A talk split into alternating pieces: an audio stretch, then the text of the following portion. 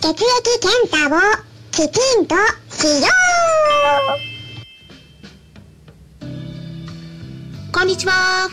サラホリスティックアニマルクリニックのホリスティック獣医サラです本ラジオ番組ではペットの一般的な健康に関するお話だけでなくボディスティックケアや地球環境そして私が日頃感じていることや気づきなども含めて様々な内容でイギリスからお届けしております。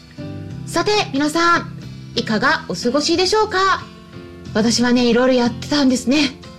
まあ結構ねバタバタしてたんですけれどもね細かいことはまたそのうちにお話ししていければと考えているところがあるんですけれども今週もイベントが盛りだくさんです。9月8日夜の10時10分からはクラブハウスのペットのホリスティックケアクラブにて秋に起こりがちな症状とハーブによるケアについてお話しさせてもらいます。はい。はい。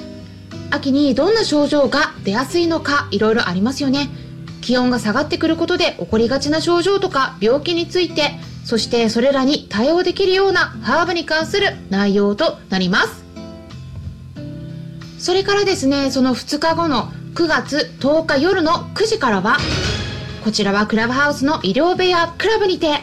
管理栄養士の大野翔子さんと一緒に人とペットの栄養についてお話しさせてもらいます。まあコロナ禍におけるメタボ対策っていうことで人の方の食事のレシピとそして私の方からは動物さんの栄養についてお話ししていきますので興味のある方はぜひ合わせてご参加ください。そしてですね今回は先日クラブハウスで収録した内容ですね。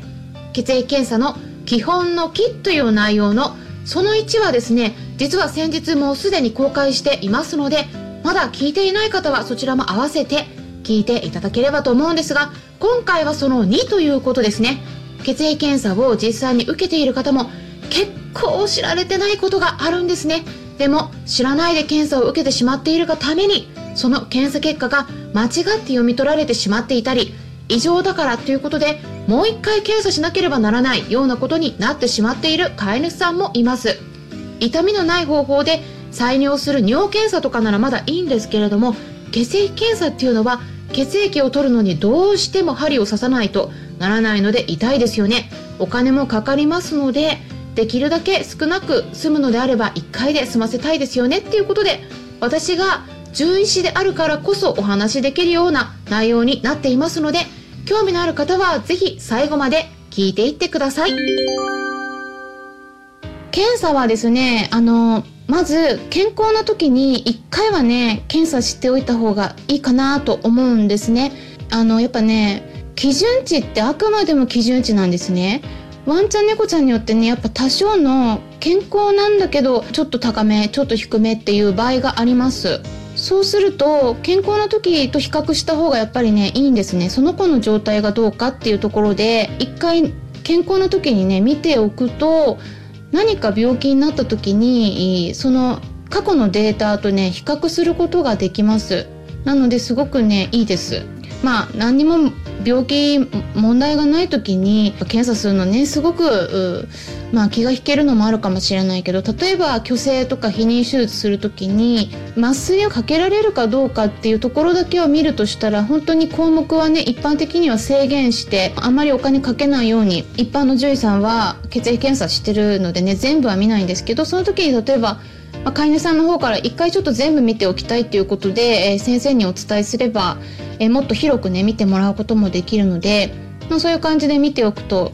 いいかなとは思います。ただあれですねあの虚勢避妊手術する時って子犬子猫だったりもするのでまあ一番いいのはね1歳過ぎてからの方が本当は分かりやすいんですけどね。ただある程度の指標にはなるので、まあ、そういった何かしらの時にあとはフィラリアの検査とかねワンちゃんの場合はね血を取るのでその時に一回ちょっと全部見ておくっていうのもねいいと思います。あとはやっぱね食事によって本当は変わるんですね数値が。ただこの認識がねちょっと獣医さんの方であんまり浸透してないので特にですね手作り食の中でも生食って言われるバーフっていうね生のお肉だけじゃなくて生の骨も与えてるようなねそういうやり方があるんですけれどもそういう生食をね与えてる場合って、えー、特に BUN っていうかね BUN って、えー、尿素窒素とかあとヘマトクリットとか赤血球の数とかね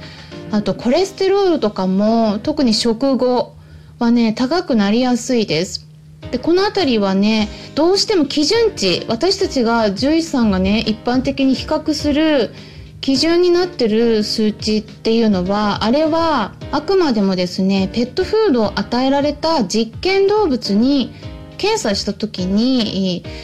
結果が出てきますね。でそれの平均値なんですね。なので手作り食を与えた場合じゃないんですね。なので厳密には血液検査の結果っていうのは食事によってやっぱ変わってくる項目があるので手作り食を与えてる場合っていうのはねちょっと当てはまらないことがあります。ただこの辺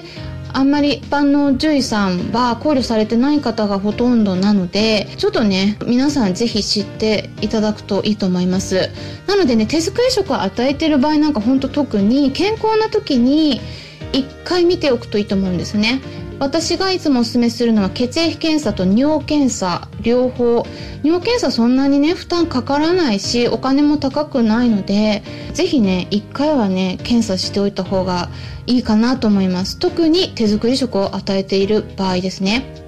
あとはですね検査をする時は本当はですね絶食するのが基本なんですね。うんこれがねあんまりやってない方が多いです。まあどうしても負担がかかるのもあるのはあるんですけどね。食事を抜けること抜けない子ってやっぱいると思うんですね。あの 例えばうちの猫で言うとカンパネラはね余裕でいけるんですけどジョバンニはねうん食事を食べれない状態になるとイライラし始めるんですね。なので、えー、ちょっとねうん、難しいんですがただやってますね。でやるのはねどういうふうにするかっていうとまず、まあ、最後に食事をあげてから理想はですね特にそのコレステロールをね見たい場合なんですけど食後ってやっぱ上がっちゃうのでねで上がっててもこれ健康の子でも上がるから異常で上がってるのかそれとも食後検査したせいで上がっちゃってるだけなのかが分からなくなっちゃうんですね。食事した後に検査してると。で最低でも6時間以上は空けた方がよくて理想は12時間から18時間猫ちゃんはねでもあんまり長時間絶食にちょっと耐えられないので、えー、猫ちゃんは長くても16時間ぐらいが限界って言われているんですがちょっと胃酸がね出過ぎちゃってちょっと胃が荒れる場合もあるのでねあのよく生食与えてる場合に、まあ、絶食した方が消化が良くなるということで胃酸を強くするために絶食もされてる方もいるかもしれないんですけどもちょっとねやっぱワンちゃんと猫ちゃん区別ししてねあの考えた方がいいんです。私昨日、えー、Zoom の方でも私昨日ワンちゃんと猫ちゃん違うんだよっていうのをちょっとお話ししましたけれどもあのワンちゃんはね絶食まあまあ